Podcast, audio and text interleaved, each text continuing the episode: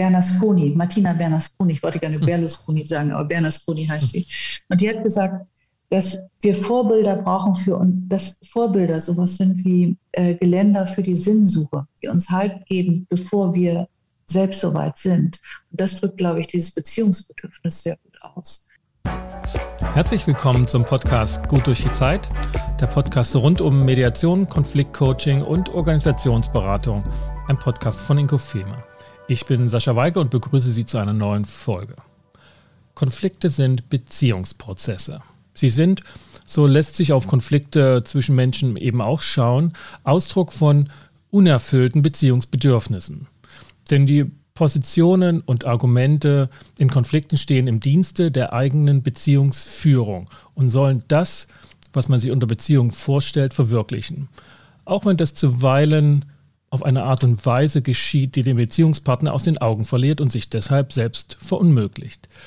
Dies bietet ausreichend Grund, dass wir uns hier im Podcast in dieser Folge mit dem Thema Beziehungsbedürfnisse befassen.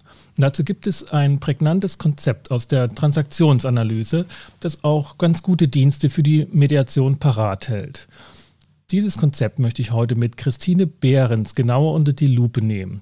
Sie ist diplomierte Theologin, lehrende Transaktionsanalytikerin und zurzeit Vorstandsvorsitzende der Deutschen Gesellschaft für Transaktionsanalyse. Herzlich willkommen, Christine. Hallo Sascha, vielen Dank für die Einladung. Christine, ich habe das ähm, sozusagen als diplomierte Theologin jetzt bezeichnet, dein Herkunftsbuch. Ist das so? Ist das ein diplomiertes? Richtig, ja. Und hast du auch gearbeitet als ja, Theologin? Theologin, als Pastorin? Pastorin, genau. Ja, das ist die erste Frage. Ähm, ich habe ein Vikariat gemacht und, und in dieser Zeit gemerkt, dass ich den Beruf der Pastorin nicht ausführen will. Insofern habe ich zwar Vikariat, kann man so bezeichnen wie bei Lehrern, das Referendariat und habe dann aufgehört und bin damit in der Bezeichnung ist richtig Diplom-Theologin. Mhm. Und, und dann war der Weg, nehme ich mal an, nicht ganz kurz zur lehrenden Transaktionsanalytikerin, mhm. sondern mhm. schon ein wenig, ähm, ja, mit Umwegen oder war der doch dann ziemlich, ziemlich genau, dass du wusstest, das will ich machen? Nein, ganz klar nicht. Also wenn man Theologie studiert, ist eigentlich, wenn man in den Anfangsjahren möchte man schon Pastorin werden. Und das Studium ist ja sehr breit angelegt und ich habe im Nebenfach noch Archäologie studiert und habe schon in der Mitte des Studiums gemerkt, nein, ich bin eigentlich kein missionarischer Typ, ich will was anderes. Heute sagt man, was mit Menschen machen, so mhm. etwas Diakonisches in diesem Bereich ich, äh, wenn man von der Kirche ausgebildet wird, von der Kirche geprüft wird und natürlich auch staatlich geprüft wird, ist aber immer die Kirche noch Ausbildung. als Theologen haben wir natürlich ein ganz breites Wissen, aber erstmal in der Gesellschaft nicht unbedingt äh, angewandt. Und relativ schnell war klar, dass ich Supervisorin werden möchte. Und dabei bin ich auf die Transaktionsanalyse gestoßen und war ganz begeistert von den Konzepten. Mhm. Mhm. Und mir scheint gleichwohl, dass das äh, Studium der Theologie eine gute Grundlage für das heutige Thema schon gegeben hat. Mhm. Also Beziehungsbedürfnisse, ähm, jetzt mal so ganz allgemein gesprochen, bis wir auf das konkrete Konzept zurückkommen. Ähm, das ist ja etwas, was schon sicherlich auch in der Theologie eine Rolle spielte, dann jetzt in der Tätigkeit als Supervisorin, ähm, speziell dann als äh, Transaktionsanalytikerin. Mhm. Was, was bedeutet für dich so das Thema ähm, Beziehungsbedürfnisse ganz, mhm. ganz allgemein für dich? Mhm. Also ich glaube, dass wir Menschen erstmal soziale Wesen sind. Und ich bin ja nun humanistisch ausgebildet durch die Theologie und durch mein Studium. Und das haben wir ja auch in der Transaktionsanalyse, das humanistische Menschenbild. Und ich glaube, dass Beziehungsbedürfnisse ein universales Thema ist, durch alle Kulturen und durch alle Zeiten hinweg äh, an dem Punkt, wo wir uns entwickeln und äh, wachsen dürfen. Und insofern mhm. halte ich die sehr wichtig. Ähm, mhm. das bedeutet das für mhm. mich. Ja. Und, und sie, genau, Entschuldigung, ja. und sie, ähm, sie bieten einfach nochmal eine Möglichkeit, innerhalb dieser Beziehung sich zu begegnen. Und in dieser Begegnung heraus, so würde ich das nochmal ausdrücken, in der Transaktionsanalyse sagen wir dazu, Intimität, wo Menschen sich in Vertrauen begegnen, ich würde es aber mittlerweile auch schon fast als eine spirituelle Begegnung zeigen. Insofern mhm. kann ich da gut den Bogen schlagen. Ja. Ähm, mhm. wir, wir gucken gleich sozusagen das transaktionsanalytische Konzept von Beziehungsbedürfnissen an, das in einer mhm. bestimmten Zeit entwickelt wurde, mit einem, in einem bestimmten Kontext, nämlich in humanistischer Psychologie, Transaktionsanalyse. Bevor wir dort in die Tiefe gehen, würdest du sagen, das sind, ähm, weil du, ne, du sagtest so, das ist eine universelle Fragestellung, mhm. Beziehungsbedürfnisse und in, über alle Zeiten hinweg, dass das ähm, stabile Bedürfnisse sind, die sozusagen, die wir heute haben, haben auch Menschen vor 200, 300 Jahren gehabt oder ändert sich das und hat etwas auch kulturelles sozusagen, ist Ausdruck von einem kulturellen Bedürfnis? Mhm. Interessante Fragestellung, Sascha. Ähm, wir gehen ja gleich diese Beziehungsbedürfnisse durch, die Richard ja. Erskine auf acht Beziehungsbedürfnisse, ich will mal sagen, reduziert habe. Damit ja. ist nicht die Qualität gemeint. Ähm, aber es gibt natürlich sehr viel mehr. Ich glaube, durch die gesellschaftliche Veränderung, in der wir sind, auch durch die Pandemie oder überhaupt durch die hm. Schnelllebigkeit, sind bestimmte Bedürfnisse wichtiger geworden als andere. Ja. Ähm, wir gehen sie gleich nochmal durch, also insofern kulturell. Und ich habe dir ähm, gerade nochmal beschrieben, wie mein Weg war. Ähm, wir mussten als Studenten der Archäologie immer an Ausgrabungen teilnehmen. Mhm. Und bei diesen Ausgrabungen ist es natürlich interessant, wenn du tatsächlich mal das Glück hast, so ein Teegeschirr oder was auch immer findest, so ein Tongeschirr und einfach siehst, es ist nie alleine. Es waren immer Menschen in Gruppierungen zusammen. Also insofern kannst du fast davon ausgehen, dass in allen Kulturen Menschen miteinander etwas machen wollten, um sich selber zu erleben. Ja, ja, okay, das, mhm. das ist ein, ähm, das ist ein, sch ein, schöner Hinweis. Also es, äh, festhalten können wir, glaube ich, dass auf jeden Fall alle Menschen immer schon Beziehungsbedürfnisse hatten.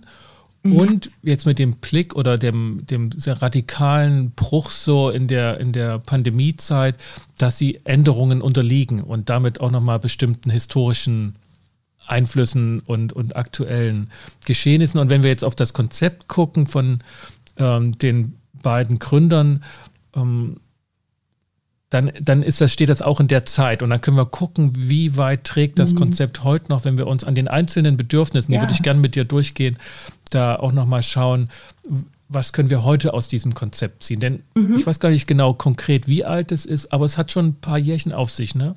was ja, ja. die beiden Gründer da gemacht mhm. haben. Vielleicht steigen wir erstmal so ein bisschen ein, Grundlagen dieses, dieses Konzepts. Was hat es damit genau. auf sich? Mhm. Ähm, ja, du sprichst gerade davon, ist, ich glaube, 1996 haben wir es entworfen und Richard Erskine ist ja jemand, der äh, beziehungsorientiert arbeitet und ähm, die Frau, Frau Trautmann ist das, glaube ich, ähm, auch in diesem Maß, Rebecca Trautmann. Und die haben einfach aus ihrem therapeutischen Kontext äh, zusammengetragen, welche Bedürfnisse haben Patienten eigentlich, was lässt sie lebendig machen und was ist ihre verbesserte Lebensqualität, Bedürfnisse. Und daraus ist das entstanden. Und interessant an diesem Konzept finde ich, dass wir das gerne darstellen und dass es letztendlich erst für uns Transaktionsanalytiker nicht unbedingt etwas Neues ist, weil wir ja relational oder beziehungsorientiert auch arbeiten. Das zeigt auch unsere mhm. Konzepte. Mhm. Dass aber diese Bedürfnisse so schön in acht Bedürfnisse und nochmal gut formuliert sind, zusammengefasst worden sind, äh, zeigt wieder einmal, dass wir große Kenntnis davon haben, wie kann man komplexe Geschichten vereinfachen. Mhm. So. Ähm, und eine gute ja, Kontextmöglichkeit äh, da drin sehen. Und gucke noch weiter. Also du hast mich vorhin nachgefragt, wie ich das als, hm. als Theologin unterbringe oder zu sagen als Humanistin, wenn ich sage, wir haben ja gute empirische Forschung auch von Carl Rogers zum Beispiel, mhm. Psychotherapeuten, der als erster, glaube ich, nachgewiesen hat, dass nur die Menschen, die, ähm, die sich verändern wollen, über Beziehung das machen können. Also Empathie, für, über Einfühlungsbereitschaft, mhm. ne, über Echtheit. Und da zeigt sich das schon. Ja. Soweit meine umfassende Antwort. Mhm. Also das ist, das ist sozusagen der Ausgangspunkt dieses Konzepts. Also ich, ich sehe mhm. das auch genauso. Es ist ein knackiges Konzept, das sich schön darstellen ja. lässt und an dem man dann ja. das Thema gut ins Gespräch bringen kann mit äh, Klienten, Mandanten, Medianten, Beziehungspartnern, genau. wer auch immer. Genau. Ja, das, das gefällt mir gut. Ein knackiges Konzept. Es genau, ist, genau, also ja. das werden wir auch mhm. gleich, glaube ich, merken, wenn wir jetzt die, die acht mhm. Beziehungsberufe angehen. Aber ich finde auch nochmal den Ausgangspunkt, den du genannt hast, wichtig. Es ist in einem therapeutischen Kontext entstanden, mhm. also wo Menschen unter seelischem Druck, unter psychischen, psychosomatischen Problemen mhm. begonnen haben, sich dann erstmal zunächst Therapeutinnen und Therapeuten zu, zu öffnen und, und darüber zu sprechen. Und mhm. in, das war ja auch in der Zeit, wo äh, Carl Rogers, die humanistische Psychologie, tätig wurde und therapeutische Gesprächstechniken mhm. in allgemeine Lebensberatung gebracht haben, ein, ein sehr wie soll ich sagen, erfolgreiches und, und, mhm. und eine starke Bewegung gewesen. Und mhm. Aus dieser Zeit stammt das, ähm, stammen, stammen jetzt diese acht Bedürfnisse. Ich glaube, das ist ein wichtiger Punkt, wenn wir jetzt dann auch fragen wollen, was hat es für uns heute für einen Wert und was können wir für mhm. unsere Arbeits- und ähm, ähm, private Lebensgestaltung, was können wir daraus ziehen? Mhm. Das ich auch. Mhm. ja. Gehen wir mal, steigen wir mal ein. Es sind acht Bedürfnisse. Darauf haben Sie es reduziert. Vielleicht nennen wir erstmal alle acht Bedürfnisse, dass wir so einen groben Überblick haben. Der Reihe nach? Ich glaube, es gibt eine Reihenfolge, die immer wieder eingehalten wird, aber es, es gibt, glaube ich, keine ja. Präferenz da drin. Insoweit hast du freie Wahl. Gut, okay. Also ohne sie näher zu beschreiben. Ja, also das Bedürfnis nach Sicherheit zum ersten das. Also ich weiß, woran ich bin mhm. soll das eigentlich kurz befasst bedeuten. Das Beziehungsbedürfnis nach Wertschätzung, also dass man gesehen wird, dass Bedürfnisse legitim sind. Beziehungsbedürfnis angenommen zu sein nach Schutz, ähm, dass man Orientierung bekommt und geschützt ist. Das Beziehungsbedürfnis nach Bestätigung, eher so zu sehen, der andere glaubt mir. Beziehungsbedürfnis nach Einzigartigkeit, ich erkenne meine Einzigartigkeit und Beziehungsbedürfnis nach Einfluss der anderen. Ich kann Veränderungen mhm. bewirken. Beziehungsbedürfnis nach Initiative des anderen. Ich muss nichts alleine machen und mhm. beziehungsweise und Beziehungsbedürfnis Liebe auszudrücken. Das mhm. nennt er als letztes. Genau. Das heben wir uns auch dann für den, für den Abschluss auf. Vielleicht gehen wir, bleiben wir auch in der, in der Reihenfolge.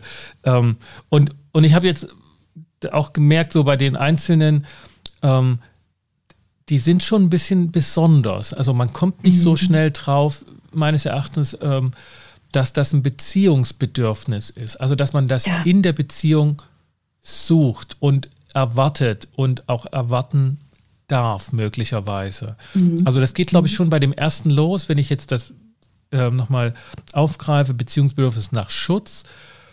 Hm, nach Sicherheit. Der, ja, mhm. na, nach Sicherheit, genau. Da hätte ich jetzt nicht sofort ähm, an Beziehung gedacht, sondern das ist eher so ganz individualistisch. Ich will, ich will sicher sein. Ne? Also ich will jetzt mhm. nicht ähm, sozusagen ne, auf irgendwo hintreten, wenn ich auf die Straße gehe oder so. Ich will keinen Ziegel auf dem Kopf haben.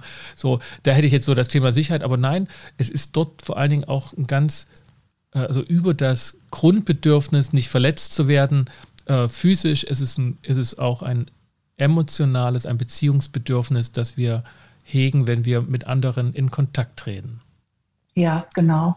Also nicht nur das Körperliche und ich kann deinen Gedankengang gut verstehen, so ging es mir das auch, als ich das das erste Mal gehört habe.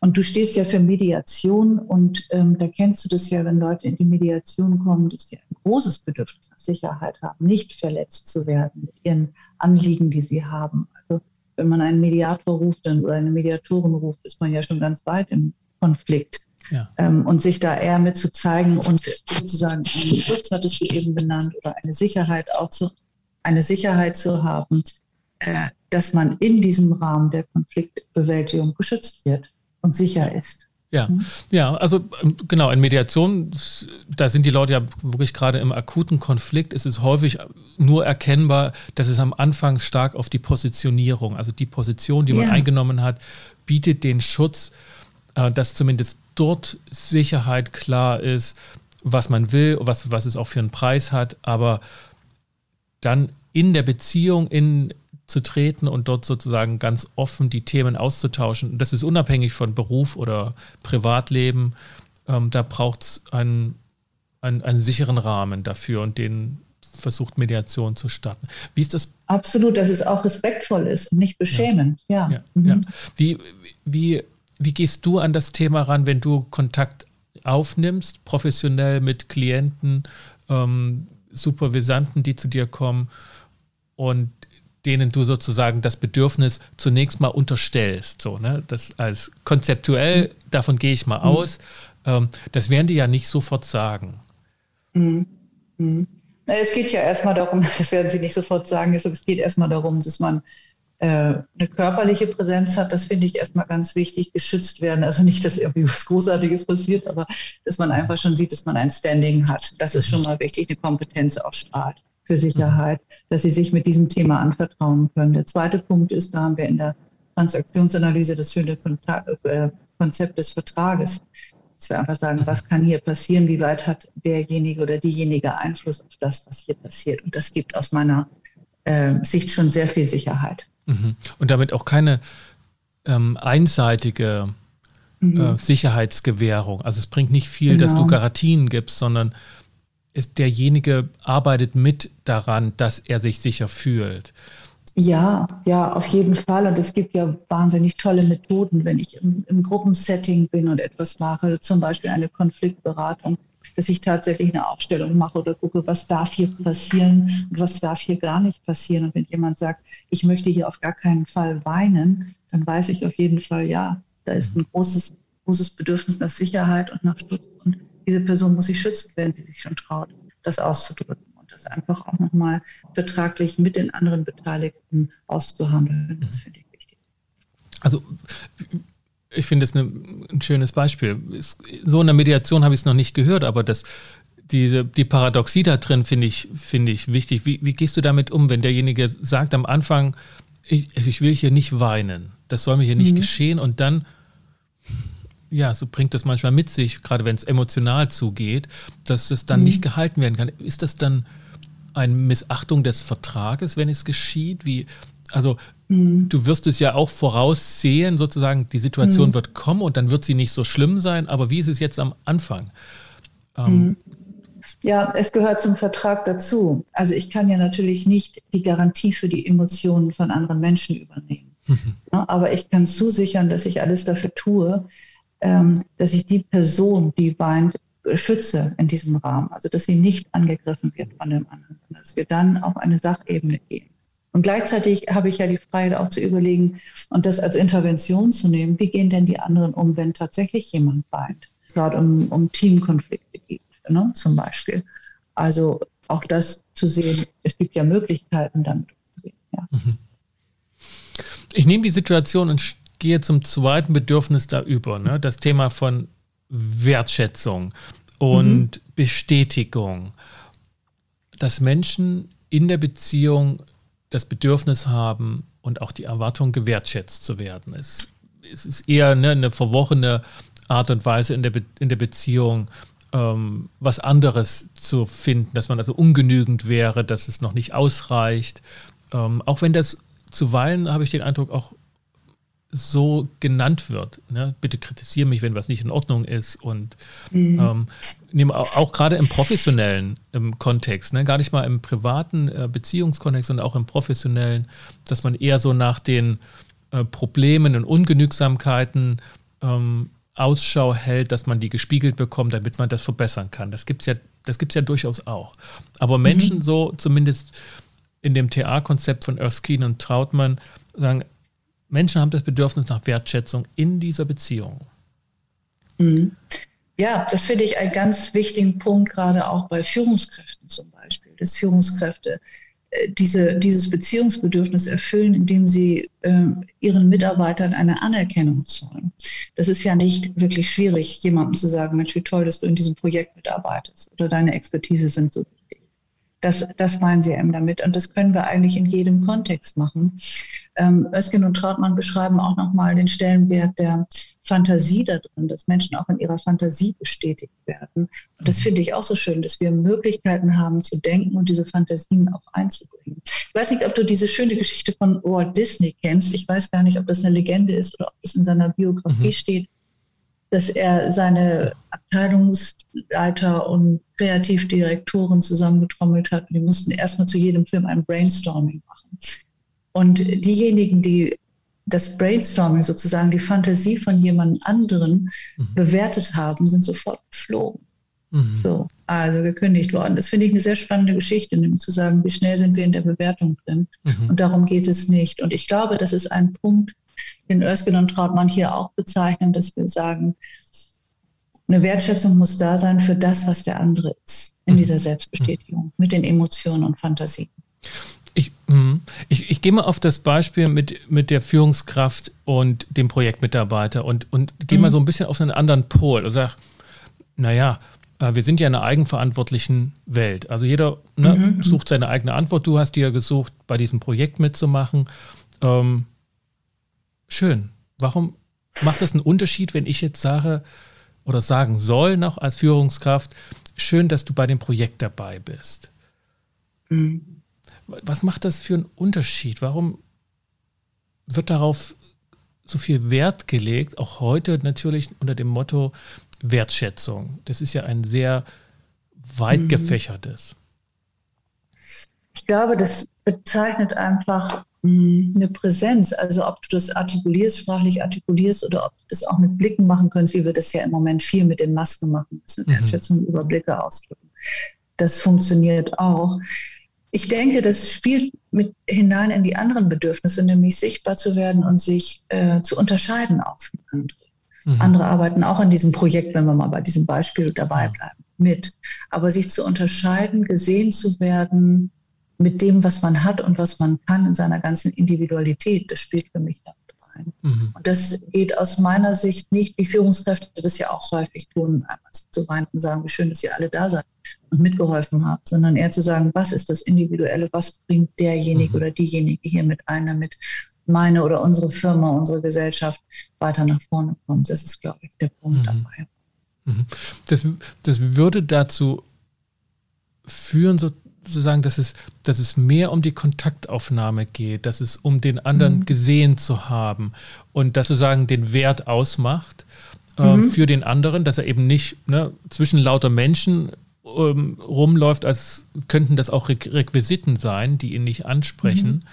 Mhm. Ähm, aber diese, diese manchmal gehörte ähm, Aufregung, ich muss doch jetzt nicht aus jeder Kleinigkeit was ganz Tolles machen. Also, dass er pünktlich hergekommen ist, ich meine, das, ne, ist, das steht doch irgendwie auch äh, arbeitsvertraglich fest, hat er doch selber auch gewollt. Also, warum soll ich jetzt noch äh, mich darüber ähm, auslassen, dass es ganz großartig ist, dass es dieses Mal heute, so wie gestern und vorgestern, pünktlich geschafft hat?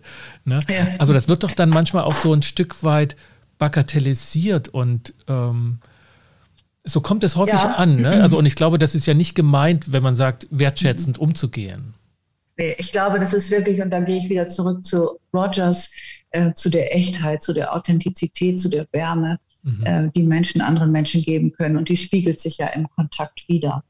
Und ich würde es Führungskräften auch gar nicht zumuten wollen, dass sie jeden Mitarbeiter begrüßen und wir sagen ja stroken ja. mit der TA ja. äh, mit du bist pünktlich gekommen, wie schön, dass du so eine schöne, was weiß ich, Handschrift hast oder was auch immer. Aber es geht um die Echtheit im Kontakt so mhm. und um ehrliche Wertschätzung. Und ähm, ganz ehrlich, Sascha, wenn, wenn du wenn du jemanden wirklich von Herzen her diese Wertschätzung entgegenbringst, bist du auch begeistert von der Arbeit, die er ja. getan hat. Und dann ist es nicht mehr schwierig. Ja. Ich glaube, ja. das macht den Unterschied, der Kontakt und die Authentizität. Ja. Ja, genau. Und, und, der Unterschied, wenn er nicht da wäre. Ne? Also was macht es für einen Unterschied für die Führungskraft, wenn er nicht pünktlich ja. käme? Und wenn da wirklich was wäre, dann kann man auch Dankbarkeit oder Freude darüber spüren, hey, gut, dass du da bist, denn heute sind deine ähm, kreativen Kräfte, deine Arbeitskraft ist hier gebraucht. Ja, ja, genau. Und das haben wir ja auch am, am Thema, was, was jetzt äh, gerade, was nicht neu ist, aber was gerade sehr promotet wird, die Diversität. Also zu schauen, was kann denn jeder Einzelne, was macht denn jeden Einzelnen aus? Mhm. Ne? Also auch dahin zu gucken, dass Menschen einfach unterschiedliche Begabungen haben, unterschiedliche Talente haben, unterschiedliche Ausbildungen haben und das zu einem großen Ganzen mhm. äh, geführt wird. Und das finde ich ist die Aufgabe von Führungskräften, das herauszufinden und in aller Echtheit und Authentizität, Authentizität mhm. ähm, diese Menschen da wertzuschätzen und mhm. nicht in Plattitüden sich zu ergehen, ja. weil man so tun muss oder weil ja. man das in einem irgendwas, Buch so gelesen hat. Genau, irgendwas so. zu sagen, was schön klingen soll, aber wo, was einfach nicht gerade auch ja. ähm, wirklich so gemeint ist. Ähm, mhm. es ist so, glaube ich, wenn ich das noch sagen mhm. darf, äh, das, was häufig gesagt oder gesagt wird, sie müssen ihre Mitarbeiter loben. Loben ist ein zutiefst hierarchisches Moment. Es geht, nicht, es geht um Anerkennung und nicht um Loben. Ich glaube, das das ist etwas, wenn Führungskräfte das verinnerlicht haben, dann kommen sie auch wertschätzend rüber. Ja, ja, das ist also diese Phase, wo dann gelobt werden sollte, die ist irgendwie auch in den Trainings vorbei, so, ne? Das war irgendwie so in den Nullerjahren und dann kam das ja, irgendwie auf, dass alle so Wertschätzungs ähm, Begriffe hatten oder das, das Wort auch sehr häufig und inflationär und dann schleichen sich aber die gleichen Elemente mit rein, dass man das dann ins Lächerliche zieht, dass man das den Wert, den man damit gemeint hat, ursprünglich ähm, mechanisch runterrattert. Und dann, dann kommt es so zu ja. Wertschätzungsmaschinen und ähm, ja. Wie ja. wir das auch schon und ich glaube, das, das bezeichnet aber auch noch eine andere Qualität, finde ich, die wir neu lernen müssen. Und das ist das Zuhören. Das finde ich so wichtig. Und wenn eine Führungskraft oder auch Kollegen untereinander wieder lernen, sich gegenseitig zuzuhören, dann ist das nicht mehr schwer mit dem Bedürfnis nach Wertschätzung des Aus ja. Also sehen, was braucht der andere, was sagt der andere. Ja. Ähm, wonach ist ihm jetzt? Mhm. Das geht nur über das Zuhören. Alles andere wäre plakativ. Ja. Okay, das nehme ich als, als Schritt in mhm. die Richtung drittes Bedürfnis. Nach Annahme, ah. Akzeptanz und Schutz. Also du hattest ja. das mit Diversität angesprochen, ne? dass wir wirklich mhm. jeden in seiner Art, die er mitbringt, annehmen. Und das dann als Ausgangspunkt für Leistungsabforderungen, für vertragliche äh, Vereinbarungen zu nutzen und nicht davon mhm. ausgehen, jeder ist gleich und jeder muss den gleichen Handgriff machen. Das ist ja, ja tatsächlich okay. auch großteils vorbei in Organisationen, sondern mhm. wir wollen und brauchen das Kreative. Mhm. Was hat genau. das mit Beziehungsbedürfnissen zu tun? Äh, du meinst jetzt den Schutz oder? oder ja, also und die Annahme und Akzeptanz, ja. Mhm. genau. Hm. Ich glaube erstmal, dass es ein großes Bedürfnis nach Orientierung geht, nach Schutz. Und das, was Erskine damit meint, dass wir eine Sehnsucht nach jemandem haben, der klüger ist oder weiser ist, also im Sinne von Mentorship, wie wir das haben, Mentoring, also zu jemandem, dem wir, äh, der uns schützt in unserer Entwicklung. Entwicklung. Eigentlich ist das genau der Punkt oder dieses Bedürfnis, was auch in der humanistischen Bildung vorkommt, Wachsen und Entwicklung mhm. uns da jemand begleitet. Ähm, und das finde ich ein ziemlich, ziemlich wichtiges Bedürfnis. Und ich kann ein Beispiel erzählen ähm, dazu. Mhm. Das finde ich ganz spannend Gerne. von einer äh, jungen Frau, Führungskraft hier in Deutschland, die eine Tochtergesellschaft von einer amerikanischen Firma äh, hat. Und sie ist, glaube ich, 28, 29, noch nicht sehr, also noch jung und ist äh, Geschäftsführerin. Und die war bei mir im Coaching und äh, sagte, sie liebt ihren Job, sie hat Deutschland, hat sie flott, also sozusagen äh, ihre, ihr Team läuft, da ist überhaupt keine Herausforderung mehr und sie braucht was anderes. Und ich hatte erst überlegt, braucht sie eigentlich einen neuen Job, will sie woanders hin? Aber das Bedürfnis war wirklich, und es kam nachher raus, ich brauche mal wieder jemanden, zu dem ich auch sehen kann. Das mhm. fand ich sehr spannend. Das war ein Entwicklungsbedürfnis. Ne? So, also ähm, diesen diesen Punkt, den hat, glaube ich, Erskine gut beschrieben, der uns. Okay, äh, das wäre auch ja. der Unterschied mhm. zum ersten. Also ich hatte jetzt so beim, mhm. beim Überfliegen gedacht, okay, was ist der Unterschied vom, von dem ersten Aha. nach Sicherheit und der nach Schutz? Ähm, und dachte, das werde ich Christine auf jeden Fall fragen. Das mhm. war jetzt die Antwort genau. zu sagen, dieses nach ja. Schutz ist auch eher so ein bisschen nach oben blicken können. Also wo nach ist, können, ja. wo ist sozusagen der nächste Schritt, wo ich hin will? Nicht nicht sozusagen, wo ist der, der, der immer über mir bleibt, sodass ich mich immer unterlegen mhm. fühle, sondern wo ist der nächste Schritt und da brauche ich jemanden, der mir Modell steht, also der mir genau. zeigt, dass das genau. auch genau. schön ist. Das ist, das ist, glaube ich, der Schritt nach Vorbildern. Und ja. ähm, es gibt ähm, ein schönes Zitat, was ich gerne anführe von der Philosophin ähm, ähm Bernasconi, Martina Bernasconi, ich wollte gerne. Berlusconi sagen, aber Bernasconi heißt sie. Und die hat gesagt, dass wir Vorbilder brauchen für uns, dass Vorbilder sowas sind wie äh, Geländer für die Sinnsuche, die uns Halt geben, bevor wir selbst soweit sind. Und das drückt, glaube ich, dieses Beziehungsbedürfnis sehr gut aus. Mhm. Ähm, diesen Schutz im Unterschied zu der Sicherheit im ersten Bedürfnis. Ne? Schutz ja. geben, ich muss wachsen, ich will mich entwickeln, dafür brauche ich ein Geländer, dafür brauche ich einen Rahmen.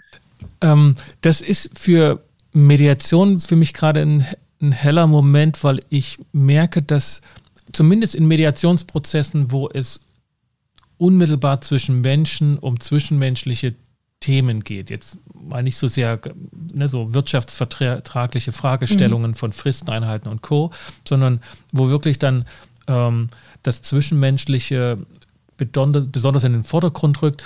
Und es gibt immer wieder diesen Punkt, dass auch die Mediationsperson gefragt wird. Ne? Sowas wie, wie würden Sie denn das machen? Also, ne? ja, manchmal auch ja. in Einzelgesprächen. Und, genau. und wir trotzdem vorher ganz klar gesagt haben, ne, wir bringen keine Lösungsvorschläge, wir sind auf Augenhöhe etc. und so, wir bieten Sicherheit im, im Sinne des ersten Bedürfnisses.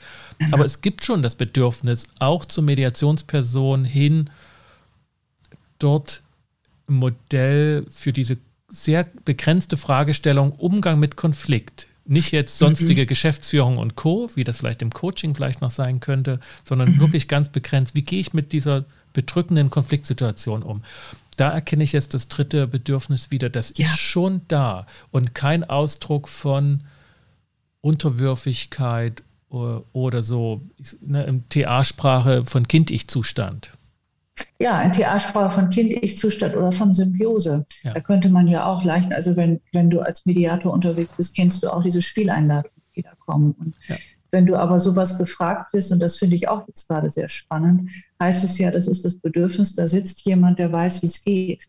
Ja. Ne? Du ertrag mal mit deiner Expertise. Und das ist genau das Bedürfnis nach Schutz, was, was ja. das ausdrücken. Das finde ich auch tatsächlich äh, ein spannendes Beziehungsbedürfnis, was uns oft nicht bewusst ist. Mhm. Ja, also ich merke das auch so jetzt in der, in der professionellen Rolle und das zu diagnostizieren, was geht jetzt hier los, was, was geht hier ab, dass da eine Gefahr ist, man zu sehr psychologisierend wird und das ne, sozusagen ja. als, da ist jetzt eine Symbiose angeboten, Spieleinladung, sondern mhm. nee, das kann ganz offen auch ein Ausdruck von einem, von einem anerkannten oder von einem mhm. verständlichen Beziehungsbedürfnis sein. Mhm. Gehen wir zum nächsten. Ja, sehr gerne. Beziehungsbedürfnis nach Bestätigung. Ja, ähm, genau. genau. Der persönlichen Erfahrung steht bei mir noch, also dass ja. das bestätigt wird, ne, die eigene Erfahrung. Genau. Der andere glaubt mir mit dem, was ich habe und was ich kann, ähm, ist die, dabei und hat vielleicht auch Ähnliches erlebt. Mhm. Also darum geht es ja bei Mitarbeitern zum Beispiel oder bei jungen Führungskräften kenne ich das auch so. Wenn junge Führungskräfte sich mit Älteren unterhalten, und äh, die Eltern sagen, Mensch, das kenne ich eigentlich auch, so ging es mir damals auch, achte mal auf das und das. Äh, das ist, glaube ich, dann ist das Beziehungsbedürfnis erfüllt. Habe ich das jetzt richtig verstanden mit, mit den Eltern, dass, also ich, weil ich kenne das natürlich auch, dass die Eltern dann kommen und sagen, hier so und so, pass mal auf und mhm. das sind meine Erfahrungen, so, dass das eigentlich Ausdruck von dem Bedürfnis der Eltern in der Beziehung zum Kind ist, dass ihre Erfahrungen von einst vom Kind anerkannt und bestätigt werden. Ach, spannend. Das habe ich jetzt so gar, gar nicht gesagt. Aber Ach so, das hatte ich jetzt, da war jetzt meine. ja, ja, nein, da habe ich undeutlich gesprochen. Ich meinte ältere Führungskräfte. Ach, ältere Führungskräfte. Ja, aber ich finde das jetzt auch gerade ganz spannend. Das kann ich mir auch gut vorstellen. Natürlich, wenn ja. Eltern älter werden, wenn ältere Menschen, die wir haben, jetzt im demografischen Wandel ja. und auch in, in Organisationen, das ist ein gutes Stichwort, natürlich Erfahrungen haben und auch anerkannt werden möchten und, und sozusagen möchten, dass die Jüngeren an ihren Erfahrungen auch partizipieren, vielleicht auch anders umsetzen. Äh, das ist was anderes, aber dieses Bedürfnis bleibt ja bei ja, Eltern, ja. bei Führungskräften, bei Eltern. Menschen, ja, ich bin jetzt, kurz vom Bursche. Hm? Ja, ich bin da jetzt auf die Eltern gekommen, weil ich das so missverstanden hatte, aber im, im Arbeitsleben finde ich das momentan ganz, also ganz prägnant und, und ähm, teilweise auch schon dramatisch, dass das Innovationsgetriebene mit viel mhm. technologischer äh, Schlagseite die Älteren in ihren Erfahrungen schon unter Druck setzen und mhm. häufig Konfliktpotenziale, gerade in Veränderungsprozessen, dann daherrühren, ihre, ihre Erfahrung bestätigt zu sehen. Ja. Ja, dass man eben auch schon damals nicht äh, nur mit Bleistift geschrieben hat, sondern da gab es auch schon so die Anfänge der Computer etc. Und, und nur weil ich heute nicht die neue Software kenne oder den letzten Schrei, äh, bin mhm. ich jetzt kein Zurückgebliebener. Also, also dieses Bedürfnis nach Bestätigung der eigenen Erfahrung sehe ich heute in der Organisationswelt besonders, ähm, mhm. ja, wie soll ich sagen, unterbeleuchtet oder, oder, oder missachtet in dem ständigen Wandel. Ja. ja, missachtet. Und ich finde noch einen anderen Aspekt sehr wichtig dabei, weil es so schnell ist und weil wir in einer Leistungsgesellschaft leben, äh, junge Menschen einfach unglaublich viel arbeiten, äh, auch zu sehen, dass auch eine Ruhe, eine Ausgeglichenheit da rein ist. Das finde ich wichtig. Mhm. Das können wir von den älteren Mitarbeitern lernen. Und es geht nicht nur über die Generation Y oder Z, die einfach sagen, eine gute Work-Life-Balance, das ist es ja nicht nur, sondern es geht mhm. ja auch nach wie vor äh, im Arbeitsleben um Leistung. Hm? Mhm. So, und diese Leistung im Arbeitsleben gut hinzukriegen, da können wir, glaube ich, von Älteren viel lernen, die sozusagen äh, das, das Schnelle daraus nehmen oder andere Prioritäten mhm. setzen. Mal so aus. Mhm. mhm.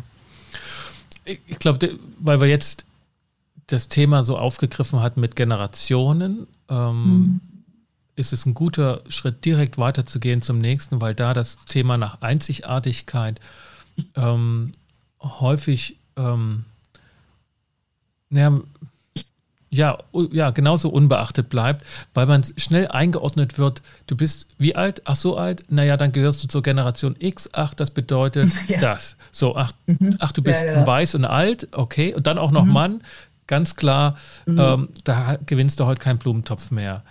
Und, nee.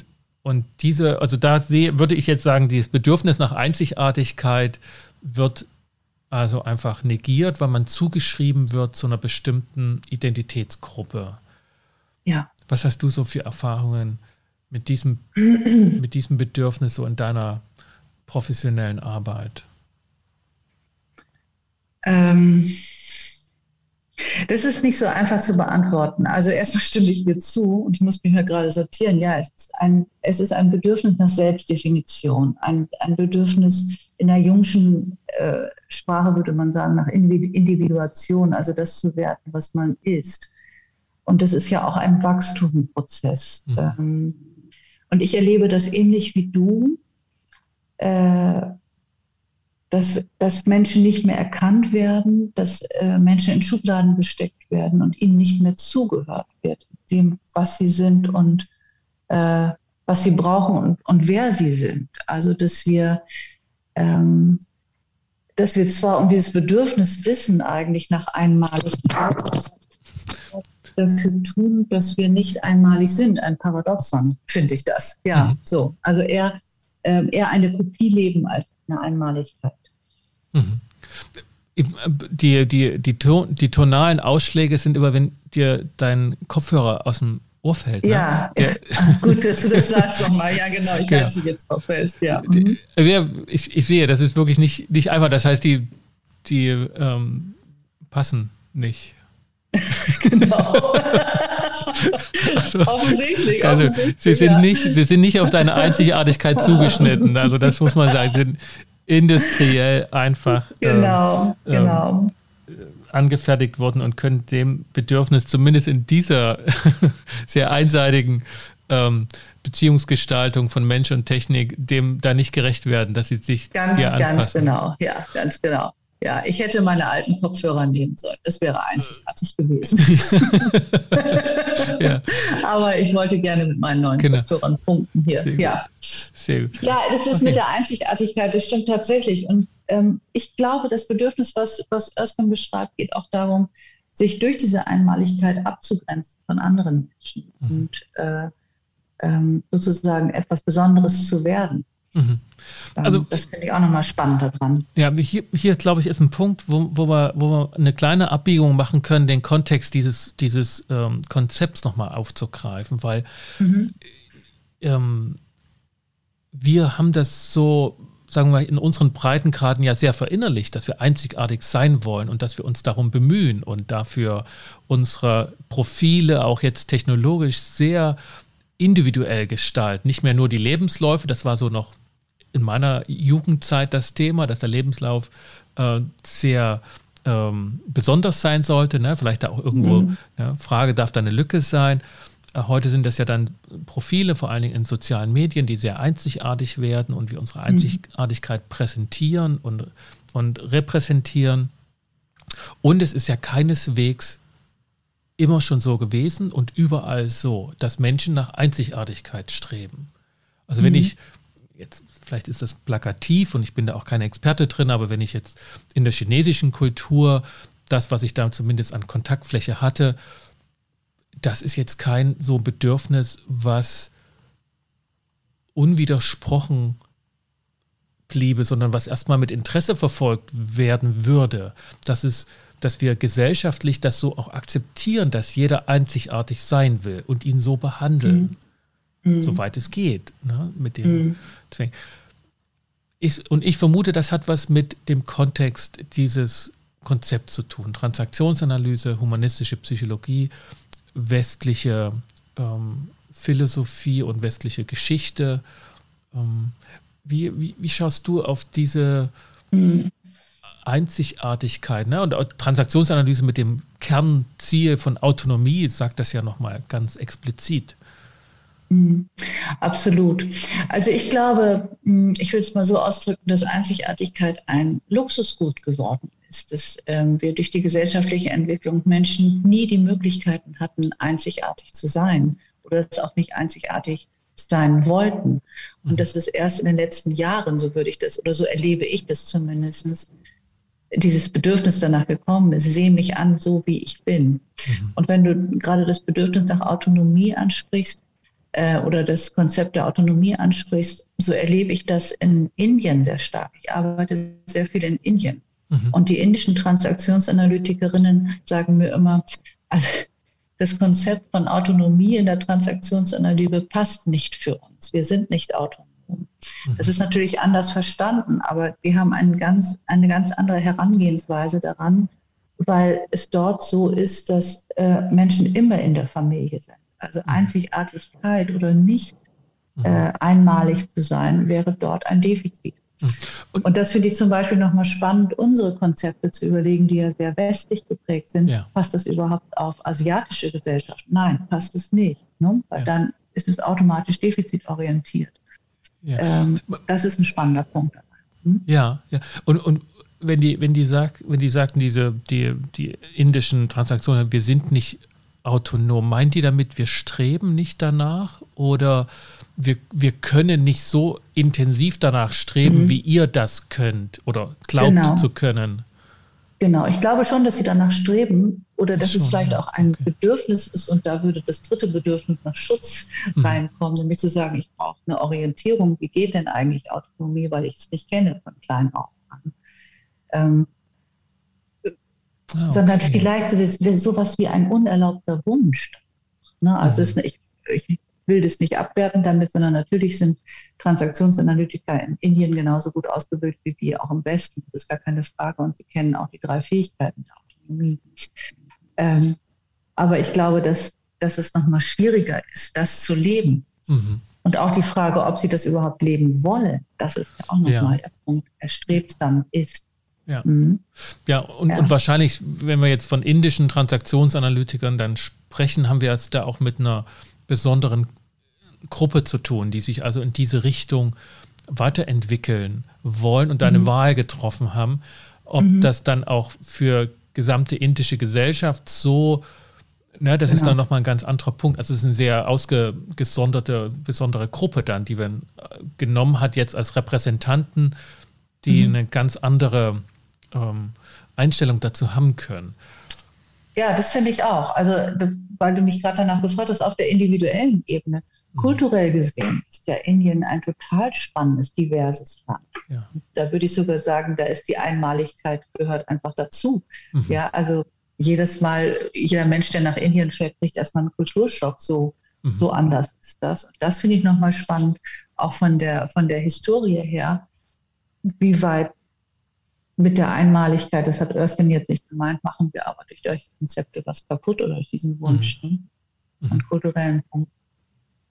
Siehst du, siehst du, ähm, also weil die TA ja ausgehend von Amerika auch in diese äh, Kontinente auch wirklich ausgegriffen hat und international äh, sich aufgestellt hat, da auch Rückflüsse, dass sich das Konzept von Autonomie oder hier nach Einzigartigkeit be beeinflusst wird, auch, auch in die andere Richtung, sage ich mal, und nicht nur so ein, so ein One-Way-Transport der Ideen in die östliche und fernöstliche Welt? Hm. Bin mir jetzt nicht sicher, ob ich dich richtig verstanden mhm. habe. Wenn ich dich richtig verstanden habe, wäre meine Antwort darauf, ich muss es jetzt im mhm. Konjunktiv mhm. formulieren, äh, wäre darauf, ja, sehe ich. Also ich finde es sehr spannend. Das war mir vorher nicht klar, dass wir, ähm, dass wir unsere Konzepte wie selbstverständlich in andere Kulturen reinlegen, ohne sie überzudenken oder zu überdenken und damit eigentlich etwas Schädigendes machen, wenn ich das gerade so mhm. beschrieben habe. Und äh, eher zu sagen, wie kommen wir denn dazu als Westler zu sagen, da ist ein indischer Transaktionsanalytiker und der, der erlebt das fast wie etwas Beschämendes, dass er nicht mhm. das Bedürfnis nach Autonomie oder nach Einzigartigkeit hat. Das muss aber so sein, weil die Transaktionsanalyse das ja so sagt. Mhm. Ja. ja. Das, das, und das finde ich spannend, da nochmal neu dran zu denken. Welche Punkte sind das eigentlich? Und mh, hm, auch zu sehen, wenn ich das nochmal von der Gesellschaft, jetzt spreche ich mal in meiner Rolle als Vorsitzende, zu, äh, zu sehen, was haben wir denn als Transaktionsanalytikerinnen und Analytiker, was was uns besonders macht. Und das, was uns besonders macht, ist ja, dass wir unsere Konzepte überall in der Welt haben. Also, dass wir ein großes kulturelles, großen kulturellen Fundus haben, den wir äh, gut weitertragen können und daraus gut was entwickeln können. Das macht uns besonders. Mhm. Und da haben wir die Einmaligkeit auch wieder. Mhm. Genau. Ja, genau. Meine Frage war sozusagen, äh, hat das Rückwirkungen auf die, auf das Verständnis der Konzepte ähm, die sich dann eben dahingehend auch anpassen. Also dass eben Autonomie nicht mehr so verstanden wird wie vor 50 Jahren durch Eric Byrne, sondern schon auch ja, angereichert wird jetzt mit, mit östlichen, fernöstlichen Ideen und Verständnissen mhm. von mhm. Ähm, selbstbestimmt in der Gesellschaft zu sein. Ne? Also das Stichwort relationale ähm, genau. Autonomie. Genau selbstbestimmt in der Gesellschaft zu sein, trotzdem in der Verbundenheit zu sein mhm. mit diesen drei Fähigkeiten. Das finde ich attraktiv, das zu auszutauschen. Äh, und die Einmaligkeit oder das Beziehungsbedürfnis der Einmaligkeit nicht nur auf, naja, das, das ist vielleicht noch nicht ganz ausgegoren, also nicht nur auf Menschen zu beziehen, sondern einfach zu sagen, was verbindet uns und was können wir aus diesem Punkt Neues entstehen mhm. lassen. Ja. Okay, Gehen wir weiter. Wir haben noch, wir haben noch, glaube ich, drei, ne, wenn ich richtig gezählt habe. Ja. Ähm, ja. Das Bedürfnis nach Wirksamkeit beim Gegenüber. Also, was heißt das? Wirksam sein ja. beim Gegenüber. Ich kann beim anderen Veränderung bewirken. Wunderbar, wenn man das tun kann. Also äh, sozusagen die einzelnen Fähigkeiten und Kompetenzen, die man hat, zu nehmen, um etwas zu tun, was den anderen verändert. Das soll es eigentlich ausdrücken. Also als Führungskraft wäre ja. mir das völlig klar, ne? sozusagen klar, ne? dass, der, ja. dass der sich entwickelt, mhm. aber auch andersrum sozusagen, ne? weil der ist ja auch ja. in der Beziehung zur Führungskraft. Also Mitarbeiter genau. haben den Wunsch, Einfluss, Wirksamkeit zu erleben bei ihren Vorgesetzten. Mhm. Mhm. Ist das genau. damit gemeint? Ja. Das ist damit gemeint. Und vielleicht kennst du das auch, ähm, so ein Satz von Mitarbeitern, den ich immer ganz schön finde, wenn sie sagen, ja, und das war eine Veränderung, äh, da habe ich damals den Anstoß gegeben. Oder das, das ja. kommt von mir. Und das ja. finde ich eigentlich ganz schön, das drückt es aus. Es ist fast, fast wie bescheiden könnte man das anmuten. Man könnte auch narzisstisch das anmuten, wenn jemand seine ja. Leistung hervorkehrt. Aber letztendlich entspricht es dieses Bedürfnis, ich habe etwas getan, was andere Menschen verändert hat. Ja. Und das, das ist auch schön. Das mhm. ist schön. Mhm. Also tatsächlich habe ich häufiger den Punkt gehört, aber das unter dem Motto finde ich es jetzt nochmal ganz passend, ähm, dass jemand das gesagt hat und gekränkt wurde. Also, und dann hat der andere das gemacht, was ich eigentlich ja. entwickelt hatte und so. Und das wird ja. häufig dann im Konflikt nochmal oder in der Mediation nochmal rausgeholt und mhm. gesagt, das war schon lange so. Ähm, erinnere dich mal daran, ne, da hast du dir da die Lorbeeren eingestreicht und dabei habe ich das ursprüngliche entwickelt. Wie spannend. Wie ist denn die Reaktion dann von dem anderen, der die Lorbeeren eingeheimst hat? Also es kommt häufig schon nochmal eine andere Geschichte von dessen Seite, ähm, die das ein bisschen einordnen lässt. Aber wenn es gut läuft, dann hat er, ähm, dann hat er die Idee, ah, so hat er das erlebt. Jetzt verstehe ich, warum der so sauer auf mich ist. Also mhm. so, ein, so ein Perspektivwechsel, ganz klassisch ist diese Situation, weil einer eine Kränkung nicht mitgeteilt hat, das sozusagen für sich behalten hat und dann aber Missverständnisse und Konflikte daran sich einfach entzündeten, weil man einfach ein Etikett draufgeklebt hat. Das ist jemand, dem ich nicht vertrauen kann, der mich benutzt hat und der sich einfach fremde Lorbeeren einstreichen lässt. Mhm. Wie toll. Und dann trifft es ja auch wieder da rein, dass derjenige, der dann diese Kränkung erfahren hat und das sagen kann, in diesem geschützten Raum der Mediation, merkt, dass er etwas bewirken kann beim Gegenüber. Also dadurch, dass er seine Kränkung, seine Verletzlichkeit zeigt, kann der andere was wenn lernen es, von ihm. Und das finde ich dann auch schon mal spannend. Ja, ja toll. Ja, mhm. wenn, es, wenn es gut läuft. Wenn, wenn es gut, wenn läuft, es gut ne? läuft. Ja. Ähm, jeder hat ja. natürlich seine eigene Geschichte, wie, also ne, Erfolge sind immer die Konsequenz der eigenen Handlungen und mhm. Misserfolge, wie das auch im Fußball so ist, sind immer bei anderen verursacht. So, also, aber ja, wenn es gut läuft, dann kann der andere das annehmen, wenn er sich dadurch ja, nicht genau. erschüttert genau. sieht in seiner, in seiner, ähm, in dem, was er bewirkt hat. Ne? Ja, genau. So. Mhm, genau. Und, ja, und das ist dann meistens so ein Thema, wie, wie schreiben wir unsere gemeinsame Geschichte nochmal neu, sodass keiner von mhm. uns sich verletzt fühlt. So, mhm, das ist ja. dann das, was geschieht, wenn es gut läuft. Es, es läuft nicht immer gut so. Ne? Manch, manchmal ist da auch jemand verbohrt oder hat einfach, mhm. Lehnt das einfach ab. Mhm. Und das hat schon dann einen Beziehungsabbruch. Also das hat einen das hat ein Abschneiden von bestimmten Beziehungssträngen. Daher ja. kann ich das mit dem Bedürfnis nach Wirksamkeit gut ähm, einordnen, auch wenn das sozusagen von der anderen Seite kommt.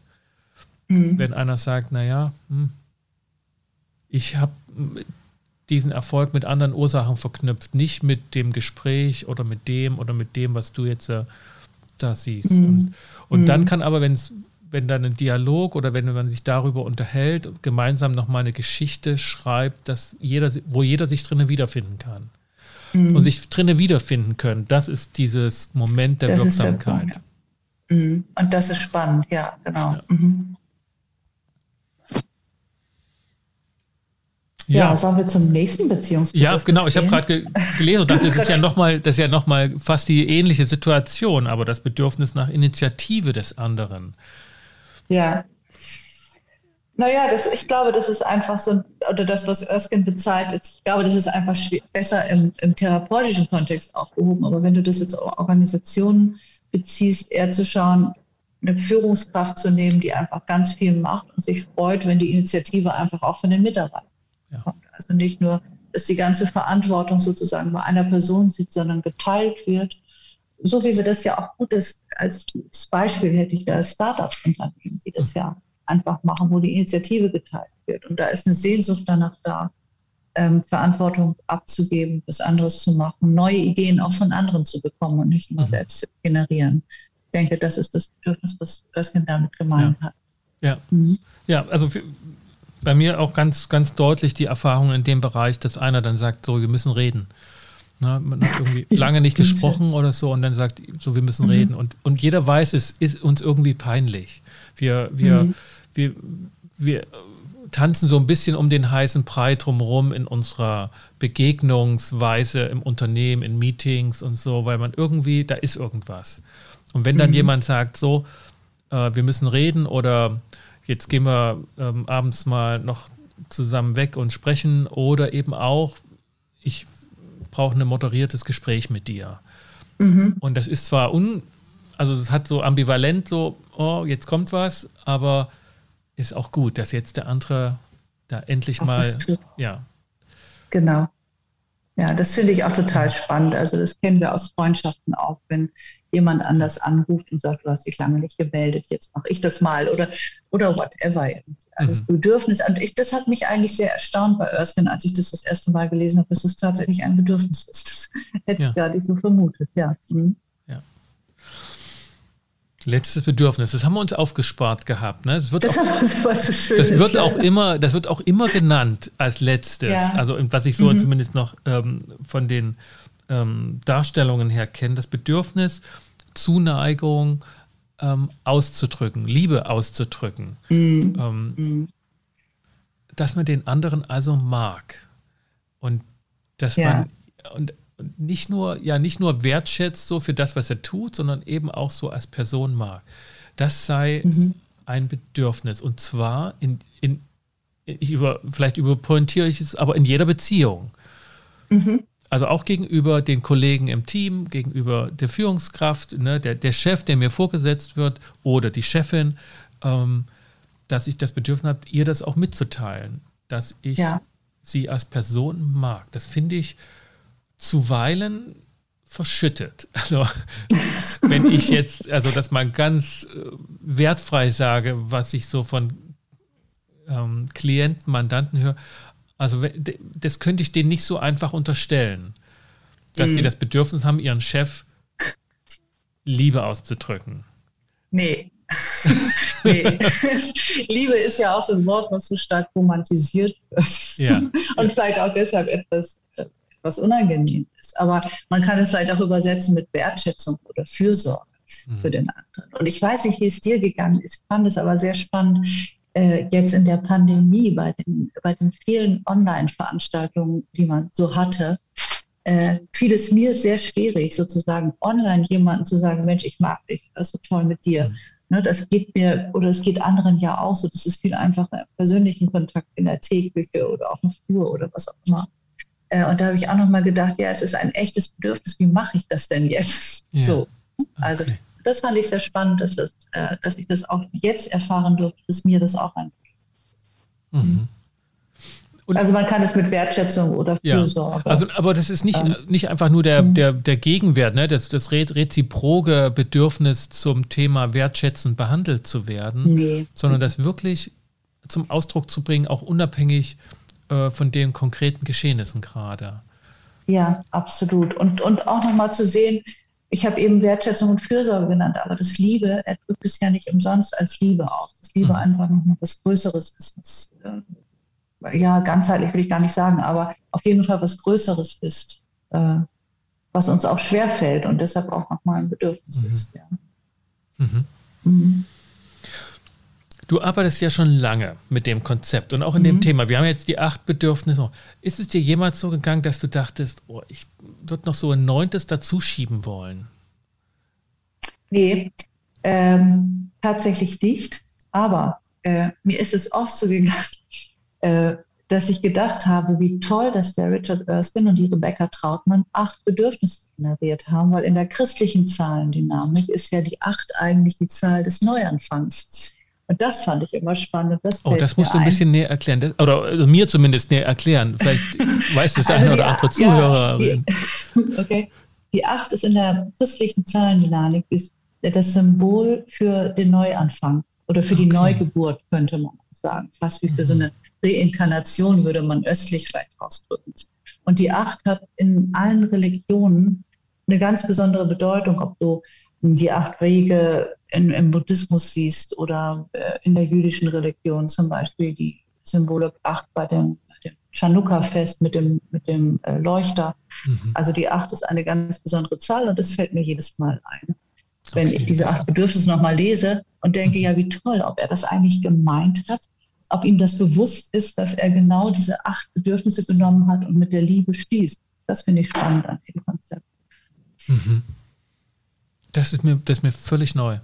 Ja, war mir, also ich, und aber ja, ja, da kann ich mir, mhm. das kann ich mir, das ist wirklich nochmal ein vertieftes äh, Nachdenken wert, wie das, wie mhm. das da auch gekommen ist, dass es 18, weil ich fand es immer eher ungewöhnlich.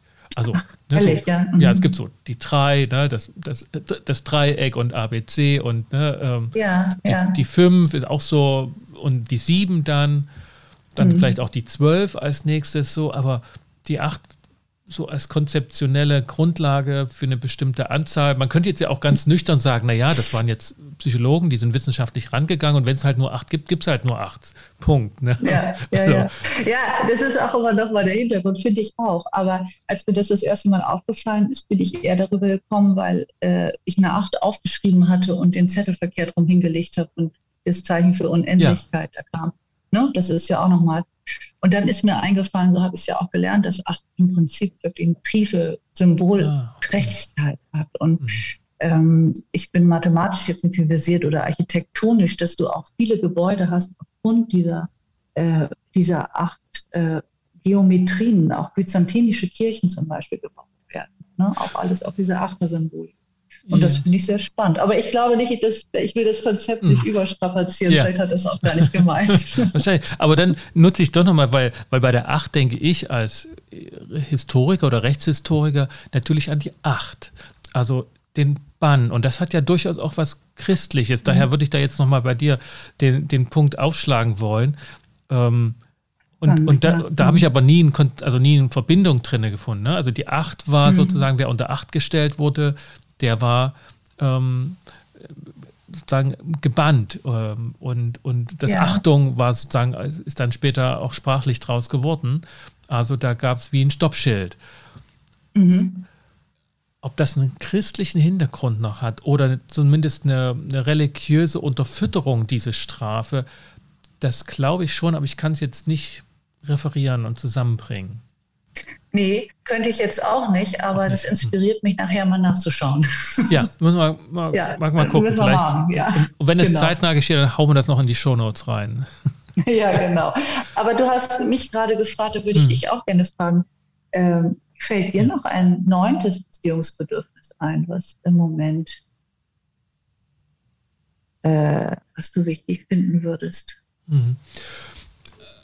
Nein, also mir ging das so in der Arbeit mit dem Konzept bisher nicht so, dass ich immer dachte, da fehlt noch was. Mhm. Ähm, weil letztlich doch das so ein ähm, Abstraktionsgrad hat, dass viele Bedürfnisse doch drunter gefasst werden können, auch wenn sie nicht explizit so ja. fokussiert wurden. Also ja. so das, nehmen wir mal das Thema nach Ruhe, das Bedürfnis, nach mhm. Ausgleich, alles, was du heute unter dem Stichwort Yoga, Balance und Co. Ähm, mhm. als Bedürfnis und zwar auch schon eben im Kontext mit anderen Menschen gesehen wird, das kann mhm. man hier schon unter Schutz und Sicherheit mitbringen.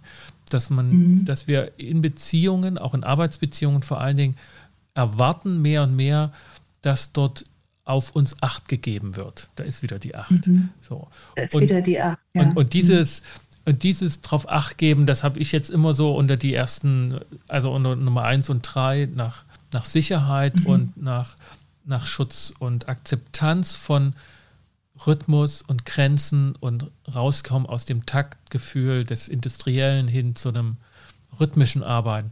So, das war so ein Punkt, wo ich immer dachte, da muss ich ein bisschen was hineininterpretieren, was jetzt nicht so explizit bei Erskine zumindest von mir gefunden mhm. wurde. So, ne?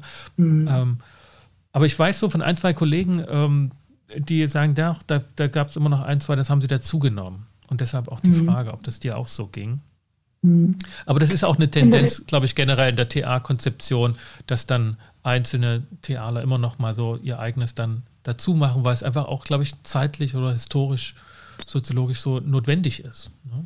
Ja, das kann gut sein. Ich hätte, wenn, während du gerade gesprochen hast, habe ich gedacht, vielleicht das Bedürfnis nach Wissen noch dazu zu nehmen. Aber letztendlich findet sich das auch in den anderen wieder. Und ich finde an diesem Konzept wirklich, oder der große Charme für mich liegt an diesem Konzept, dass er so dass er so sehr differenziert und kleinteilig arbeitet. Das finde ich spannend. Das ist ja genau das, was wir vorhin auch hatten. Das Bedürfnis nach Sicherheit und Schutz, wie differenziert sich das? Oder das Bedürfnis nach Wertschätzung und Liebe ausdrücken, mhm. wie differenziert sich das? Und das finde ich, das in dieser Schärfe zu sehen, das ist sehr hilfreich für die Arbeit mit Menschen. Mhm. So, und sich da selbst immer wieder zu schulen, ne, dass man nicht auf das falsche Bedürfnis eingeht, wo doch eigentlich was ganz anderes gemeint ist. Gut, genau. Und den letzten Punkt, den, den, den wollte ich noch einfach zu dem Konzept als solchem sagen, ähm, weil, das, weil ich glaube, da ist diese Knackigkeit so, so ähm, angezeigt.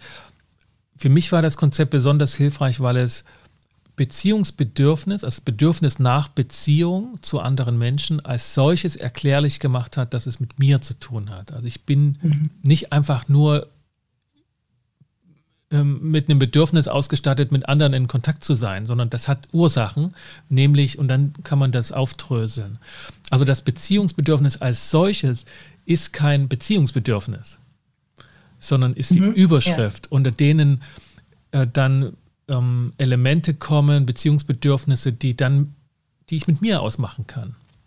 Und genau, das fand ich ja, einfach hilfreich. Mhm. Das ist auch total hilfreich, ja, finde ich auch. Und die alte TA-Regel, das hast du vielleicht genauso gelernt wie ich auch, jeder ist zu 50 Prozent verantwortlich für das, was passiert. Und das drückt es ja eigentlich auch ganz gut aus. Ja. Christine Behrens, vielen Dank für das wirklich inspirierende Gespräch zu diesem äh, Konzept der Beziehungsbedürfnisse. Sehr gerne. Vielen Dank für die Einladung. Ich fand es auch sehr inspirierend und ich werde sofort auf das Acht geben. Gleich mal schauen auf das Achten, wie wird es gerade vereinbart. Ja, herzlichen Super. Dank, Sascha. Gut. Gute Zeit für dich und bis bald. Alles klar, danke. Ich auch. Tschüss.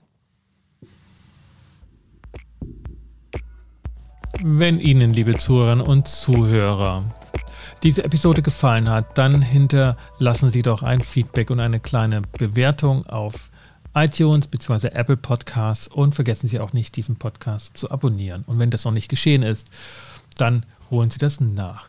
Gerne können Sie mir auch eine E-Mail schreiben und Anregungen und Kritik äußern zu dieser oder anderen Sendungen hier im Podcast. Für den Moment bedanke ich mich, dass Sie mit dabei waren und verabschiede mich mit den besten Wünschen und wünsche viel Erfolg für alles, was jetzt ansteht und Sie herausfordert. Kommen Sie gut durch die Zeit. Bis zum nächsten Mal. Ich bin Sascha Weige. Auf Wiederhören.